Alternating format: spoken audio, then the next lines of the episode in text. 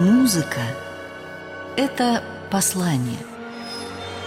И не все в ней доступно непосвященным. Пройди сквозь лабиринты.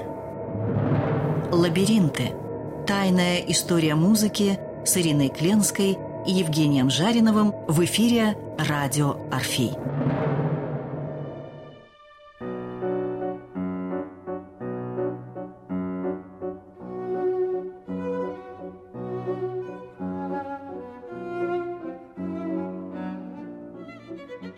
Сегодня поговорим о произведении, которое все знают, все читали. «Война и мир» Жани Николаевича Толстого, «Война и мир» опера Сергея Сергеевича Прокофьева. Казалось бы, что здесь тайного и что здесь явного? Когда вы сказали, что многие читают, многие как раз сейчас не читают. Я имею печальный опыт общения со школьниками. Самое ужасное, что сейчас происходит, конечно, эпоха, это общие слова, смерти книги среди молодых и прочее. Это не только из-за того, что вообще не читают, а еще из-за того, что Толстой становится как когда-то Гомер, который, чтобы прочитать его, надо обладать очень серьезным словарным запасом, которого, к сожалению, у многих молодых людей сейчас просто нет очень серьезными знаниями, и чтобы читать без словаря, чтобы читать без всякого рода комментариев, пояснений и так далее.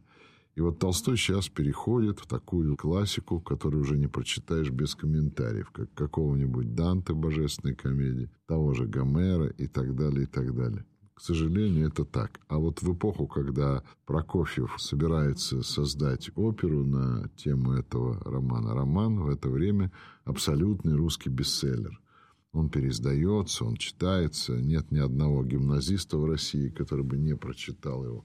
Он считается национальным эпосом, как Калевалу у финнов, как песня Небелунгов у немцев, так вот «Война и мир» у русских конца XIX – начала XX века, тогда, когда и складывается гений Прокофьева. И, кстати сказать, в течение всей советской эпохи, которая во многом продолжала традицию Русской империи, что там греха таить, это была Российская империя, под названием СССР. Тот, кто сидел на троне, я имею в виду Сталин, выполнял функции императора, в общем-то, и так далее. И в этом смысле вот это вот имперское воспитание поколения, которых называли еще будущих строителей коммунизма, ну, это риторика, как мы понимаем. Это поколение воспитывалось тоже на имперски важных книгах. И Толстой с «Война и мир» никогда не выхолащивался из учебников – в отличие от Достоевского Федора Михайловича. Если вспомнить, например, барельефы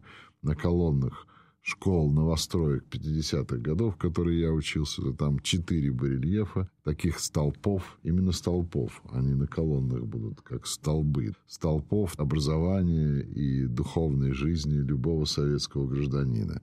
Там, естественно, находился Пушкин, а куда без него. Там, естественно, находился Толстой, там был Горький и там был Маяковский. Вот за классику отвечали Пушкин с Толстым, за 20 век отвечали Горький с Маяковским. И вот эти вот четыре барельефа, как лики святых, встречали каждого школьника, когда он ходил в это здание, и было понятно, что именно к «Война и мир» его подведут в конце девятого класса. Как, обязательно. Обязательно, как такому высшему воплощению русской классики. Такого реализма, реализма в квадрате, в кубе, сколько угодно можно поставить степеней, все это будет реализм. Я помню, что вот если сейчас на программу по войне и мир отводится очень мало часов, и очень часто я видел, как фальшивят учителя русской литературы, и вместо того, чтобы рассказывать, писать сочинения, сейчас вообще сочинения не пишут, все, все упрощено. Показывают фильм Бондарчука или отрывки, ну и славно, и готово, да когда спрашиваешь даже студентов-филологов, то выясняется, что «Война и мир» они знают очень сомнительно. Чаще всего дальше первого тома дело не пошло. И в основном только апеллируют к, ну, на мой взгляд, великому фильму Бондарчука «Война и мир». Действительно великий фильм. Но сейчас не об этом. И это печально, потому что я все время пытаюсь убедить современных школьников, что Лев Толстой «Война и мир» Это тот же самый героический и мифологический эпос, построенный по тем же законам, что эпос Гомера И сам Толстой не отрицал этого и говорил, что именно Гомер с Илиадой повлиял прежде всего на этот эпос. И я, чтобы увлечь детей, которые, мы знаем, сейчас увлекаются в основном фэнтези, тем же Толкином говорил, а вот вы возьмите «Повелитель колец»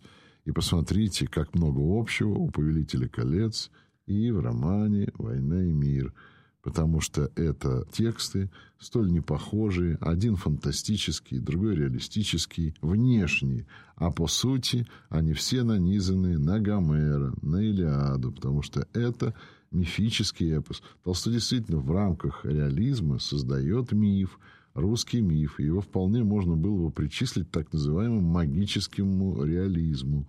Это не тот реализм, о котором мы все время говорили, критический реализм, который потом переходит в соцреализм.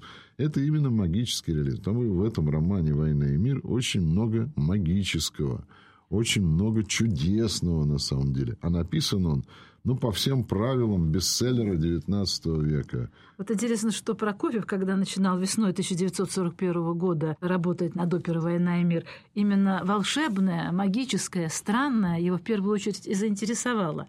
А Толстой возвращался к этому роману, к этой идее много раз. Например, в 1856 году он маленькую такую заметку пишет в дневнике, начал писать повесть в известном направлении из времен войны. Через некоторое время, через почти 10 лет, в 1863 году, он пишет роман из времен десятых годов «Пишу Потом он говорил, что буду надеяться, что скоро его закончу, если проживу долго. Да, если будем жить, он еще говорил, ЕБЖ, все если время повторял такую аббревиатуру, да. если буду жив. И сам он говорил, что в истории мало поучительных периодов, которые очень действуют на человека и на всю человеческую жизнь. Вот один из поучительных периодов истории – это как раз война 12 -го года, это десятые годы 19 века. И даже, может быть, не сама война, война, а столкновение мира и войны как одно переходит в другое, как одно, может быть, продолжает другое. Я в силу того, что занимался Толстым и «Война и мир» долгие годы, у меня кандидатская диссертация посвящена его творчеству. Когда мы говорим «Война и мир», мы не должны забывать, что в дореволюционных изданиях, то есть при жизни Толстого, название писалось «Мир через и дистеричное». А мир через и дистеричное означал не мир вне войны, а означал крестьянский мир общины. И в этом смысле вот это вот противопоставление войны крестьянскому, роевому, как пишет Толстой, миру, указывалось даже в самом названии. Но это такая тонкость, потом мы знаем, орфография изменилась, оставили одно «и», убрали «и» дистеричную. Почему дистеричную? Потому что эта «и» с точкой означала цифру 10 в старославянском языке. И таким образом утратилось явно прочитываемое современниками смысл. Вот уже требуется комментарий. А относительно того, что вы сказали, история создания огромной эпопеи, она заслуживает особого внимания. Она действительно писалась не один год. И очень интересное, что вышло в параллель во французской литературе вместе с «Войной и мир». Но дело все в том, что очень современная в этом смысле ситуация. Все началось с Крымской войны. И, как известно, русские Крымскую войну 1855 года проиграли. Они воевали с Объединенной Европой, с Англией, с Францией, которая воевала на стороне Турции, потому что объединенной Европе, включая Турции, русский Черноморский флот был как кость в горле. И у Толстого по этому поводу написаны севастопольские рассказы, где он участник Крымской баталии, он был артиллеристом, он видел весь этот ужас, он описал потому в это время он отсылает в издательство «Современник», если не ошибаюсь, свои первые повести «Детство, отрочество, юность», подписывает их L.N. Он даже полное имя не ставит, потому что он думает, что он не писатель. Это вот как раз указание всем современным писателям, каким надо воздержаться быть. от гордости. Да, воздержаться от величия. Воздержаться от величия. Я бы некоторым писателям вообще советовал одну буковку ставить, и на этом хватит. ЛН и все. И мы знаем, что потом начали его искать, потому что эта повесть, особенно детство, потрясла. Знаменитая статья Чернышевского сочинение графа Льва Толстого, где он открыл особенность его психологизма под названием «Диалектика души». А это очень сложный нарратив. Лабиринты. Тайная история музыки на радио Орфей. Так вот, Лев Толстой, он подписывает ЛН. И его ищут. Ищут, потому что не знают, кто такой ЛН. И с ужасом узнают, что вот этот вот Воюет. новоявленный гений каждую минуту может пасть на одном из бастионов во время обороны Севастополя. А он оттуда не уезжает, а он не собирается жить мирной жизнью, а он описывает и набирается колоссального опыта. У него появляется в это время такая рукописная заметка под названием «Как умирают русские солдаты», которые до сих пор никто не может спокойно читать. Он просто фиксирует это дело. Потому что писать о войне можно, конечно, сидя в тиши кабинета и, так И сказать, держа высоком. ноги, да, в ванной с марганцовкой, это будет тогда не война, а какие-то выдумки. Лев Толстой все знает, как реалист, как потом Хамингуэй вслед за ним, все знает на собственном опыте, на собственной шкуре. Для него это травма, но он этот свой военный синдром, севастопольский синдром, излечивает не водкой, а излечивает творчеством. И у него появляется замысел написать роман, огромный эпопею, чтобы каким-то образом польстить русскому национальному самосознанию, чтобы излечить ощущение своей ущербности, когда Россия потерпела крах от племянника Наполеона, Наполеона III. Именно он тогда стоял у власти. Пройдет всего немного лет, конкретно 15 лет, как Наполеон III падет под натиском круповских пушек, когда его разобьет железный канцлер Германии. И выяснится, что эта фигура окажется дутой. Самый Наполеон III. А вот Россия с ним справиться не сможет. И вот чтобы избежать этого национального кризиса, заметим, что в 1955 году, это последний год правления Николая I, это кризис, кстати сказать, так называемого ручного управления монархического, когда страна просто прогнила до конца. И вот чтобы избежать позора Крыма, позора Севастополя, Толстой говорит, а я напишу роман, когда мы победили Наполеона Бонапарта, того непобедимого Наполеона, с которым не могла справиться вся Европа. И вот эта задача, очень важная, идеологическая задача, очень важная задача по части национального самосознания, патриотическая абсолютно задача. Я еще подчеркиваю, патриотическая задача.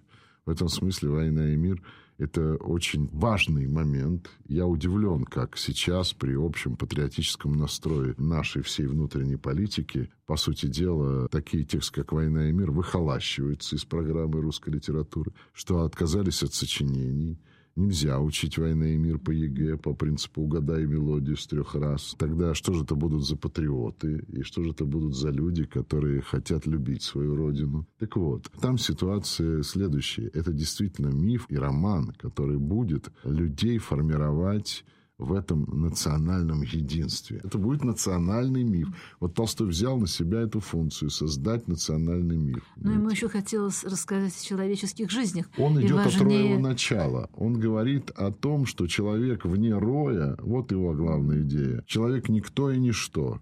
Здесь надо вспомнить, что Толстой был религиозен, и что в данном случае еще один источник повлиял на создание «Война и мир» – это Библия. И если в Библии избранным народом является иудейский народ, то здесь он, как бы споря с Библией, говорил, что избранным народом является русский народ, и что Бог, грубо говоря, живет в России, и нигде больше он не живет.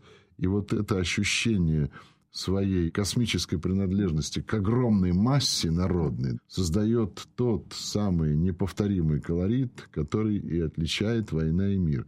Самое интересное и самое главное, он делает этот роман не только на уровне лозунгов, чтобы сейчас делал любой бы барзаписец Писака, а он пытается показать с удивительной точностью, проникая во внутренний мир каждого человека, используя, кстати сказать, для этого во многом диалектику Гегеля, он еще блестящий философ Толстой, не будем забывать, он использует метод гегелевской диалектики и создает, по мнению Чернышевского, диалектику души, где он показывает, как человек в частной своей жизни, в частных своих чувствах, частных своих переживаниях, помимо него самого, помимо его желания, живет общей, роевой жизнью народа. И как только он от нее отпадает, и рой пропадает, и человек пропадает. И человек становится никем. Никем. Поэтому в романе очень четко все проходит по двум лагерям. одни люди, неважно какого они сословия, крестьяне или аристократы, живут этим роевым началом, например, вся семья Ростовых, семья Балконских, сам Пьер Безухов, они живут именно роевым началом. А другие, например, семья Курагиных, или Борис Друбецкой, или сам Александр I живут ложным началом, индивидуальным, эгоистическим – которые не признают вот этой власти роя, грубо говоря. Или, как еще говорил Толстой, так называемая скрытая теплота патриотизма. Поэтому, например, Кутузов на поле боя в Бородинском сражении ничего не делает. Он, по сути дела, ничем не руководит, если внимательно почитать этот текст. Он только ест курицу. Ну, он и в жизни, говорят, примерно так и поступал. Но, с другой стороны, Толстой оправдывает своего героя и говорит, что в этом смысле Кутузов выступает как Иисус Новин в Библии, в книге «Царство», если не ошибаюсь. Потому что, как Иисус Новин ощущает волю Божью, и с помощью этой Божьей воли останавливает солнце в зените и уничтожает всех филистимлян, так и Кутузов будет ощущать эту волю Божью через так называемую скрытую теплоту патриотизма. И Толстой пишет, что единственное, о чем заботится Кутузов на Бородинском сражении, это о моральном состоянии войск, потому что он уверен, пишет Толстой, что ни один его приказ не дойдет до места. Но действительно, всех фельдъегерей, всех, так не сказать, пошлешь. курьеров, всех поубивало и так далее. Никто даже не лез в эту кучу малу. Что солдаты будут драться только лишь по своему собственному велению. И главным примером этого в Бородинском сражении будет описание знаменитой батареи Раевского. Почему батарея Раевского? Да потому что все сражения Толстой описывает глазами артиллериста. Потому что, что- по профессии военный он артиллерист. Ничего другого он не знает. Он, кстати сказать, прекрасный наездник, поэтому у него Николай Ростов гусар. Но как живут артиллеристы, он знает на войне. А вот как живут кавалеристы, Не знает. например, те же самые, да, кирасиры, он не знает. И вот это ему очень важно. И поэтому самым центром это будет батарея Раевского. Это, по сути дела, его собственный севастопольский опыт. И мы видим, как на батарее Раевского в этом аду, жутком аду, в этом апокалипсисе среди русских солдат рождается удивительное кровное братство. Настолько кровное братство, что Пьер Безухов, который волей случая оказался на этой батарее, начинает ощущать себя абсолютно родным этим людям, простым солдатам, человеком. Они начинают к нему относиться как к своему талисману. Они даже удивляются, что же, ваша милость, наше дело подневольное, мы здесь. А вы-то как сюда забрели? А он из любопытства туда заехал. Он в белом фраке и в белом цилиндре. Он мишень хорошая. И они видят его нелепость. Там очень интересно, как он следит за этим. Он потрясен их мужеством. Пьера это очень задевает, потому что его волнует проблема смерти.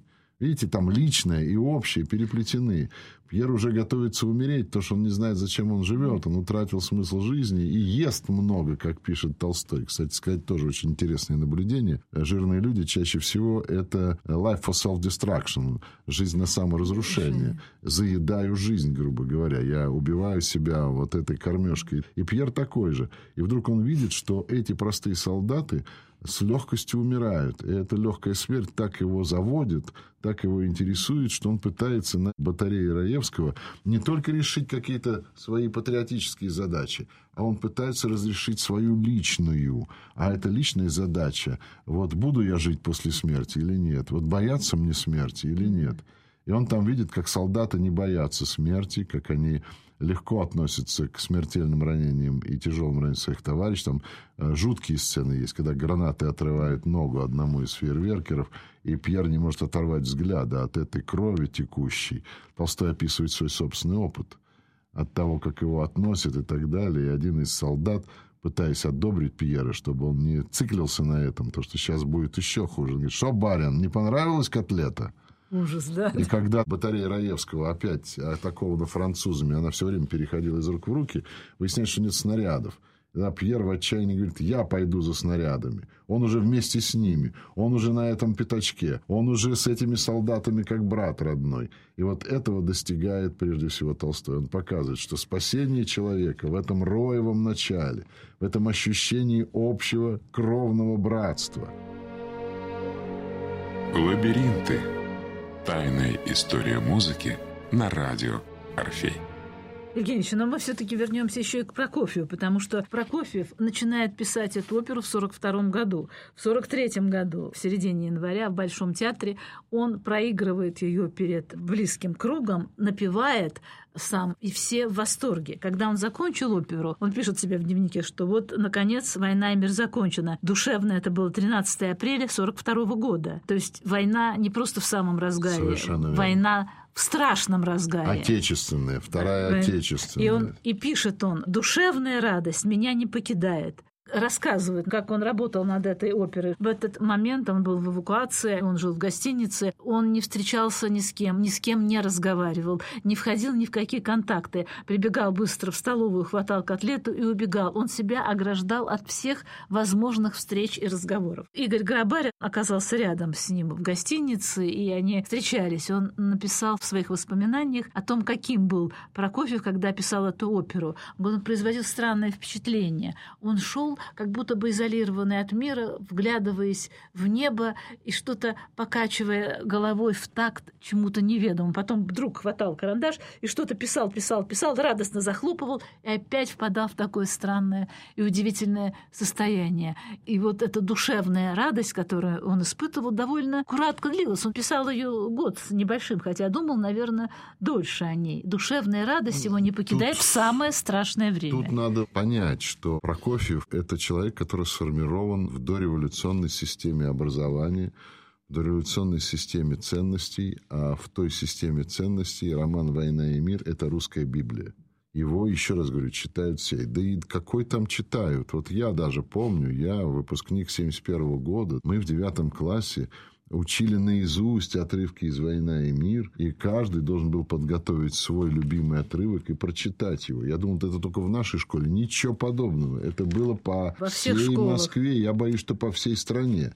Это было продолжение вот этого вот имперского сознания имперского образования, если хотите. Да? И, конечно, я думаю, что тот же самый Прокофьев также учил какие-то отрывки наизусть, когда осваивал среднее образование, и для него, для человека XIX века, чего ж там греха таить, он умер в один год и в один день вместе со Сталином. 1953 году. Так вот, он, конечно же, жил этой русской Библией. И когда грянула вторая Великая Отечественная, как мы ее называем, конечно же, у людей, э, воспитанных на «Война и мир», возникали одни и те же ассоциации. По сути дела, это была угроза вот этому роевому началу, который так блестяще, гениально и неповторимо воспел Толстой. И мы заметим, что все писатели этой поры, такие как Симонов, «Живые и мертвые», ведь любой литературовед вам скажет, что «Живые и мертвые» Симонова – это прямая традиция «Война и мир», потому что когда он говорит название на романа свое выводит «Живые и мертвые», он, по сути дела, цитирует роман «Война и мир». Если не ошибаюсь, это знаменитая атака кавалерийская во время Шенграбинского сражения – когда в атаку первую в своей жизни идет Николай Ростов, впереди должен дать клич к этой атаке Денисов, и он Картаве, знаменитая такая особенность, кричит «Вперед, ребята!» И они пошли э, наметом на врага. Ростову кажется, что впереди пролегла линия, который разделяет живых и мертвых, и ему хотелось как можно быстрее доскакать до этой линии, и он в глубине души кричит «Эх, зарублю! Кто не попадись, зарублю!» Его подстрелили, лошадь падает вниз, и он бежит, как заяц, от солдат французских, которые собираются его взять плен. Вместо того, чтобы отстреливаться из пистолета, он как мальчишка бросает их в них. И вспомните знаменитый внутренний монолог. Хотят убить. Кого? Меня. Кого все так любят. Ведь это лучше всех я играл в горелки. И убегает. Вот это вот особенность диалектики души. Только что, эх, зарублю, кто не попадись. И вдруг мальчишкой становится. Безумный зайчий страх. Хотят убить. Кого? Меня. А потом он видит капитана Тушина, который отвозит свою оставшуюся, кажется, единственную раздолбленную пушку и уговаривает капитана Тушина, говорит, простите, я ранен, могу я сесть к вам на лафет? И капитан Тушин, который сама доброта, как герой фильма Германа «Проверка на дорогах» в исполнении Быкова, сама доброта, естественность, негероичность русского подвига – говорит, да садитесь, конечно, садитесь. И он-то из крестьян Тушин, а этот-то граф. Какая разница? Война всех смешала. Какая разница? Все находятся в этом состоянии между полосой живых и мертвых. Вот Симонов пишет под Толстого. Он и сам это признавал. Прокофьеву надо было написать оперу, хотя в дневнике у него написано «Нет ничего глупее, чем поющие на сцене люди», — говорил Толстой. И Прокофьев говорит, а как переубедить? Действительно глупо, когда взрослые люди выходят на сцену и поют. Как переубедить, как сделать так, чтобы это пение ничему не противоречило, не противоречило роману. Это его беспокоит. И, надо сказать, удалось, хотя не все и не сразу приняли эту оперу. Мы говорим сейчас много о войне, о тех возможностях, которые война раскрывает или наоборот гасит в человеке. Но еще был же и мир, была и любовь, и были человеческие чувства, но, может быть, об этом мы поговорим в следующей программе.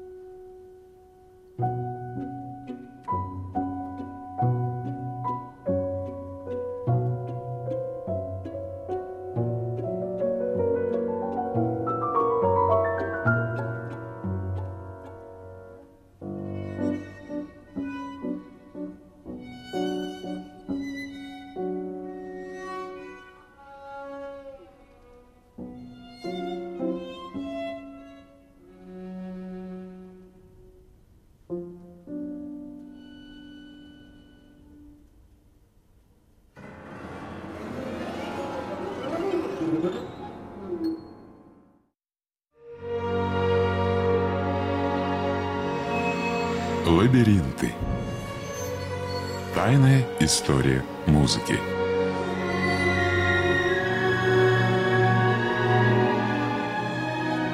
Развитие классической музыки сквозь призму жизни великих композиторов. История произведений и скрытые в них загадки. Лабиринты. Тайная история музыки на радио Орфей.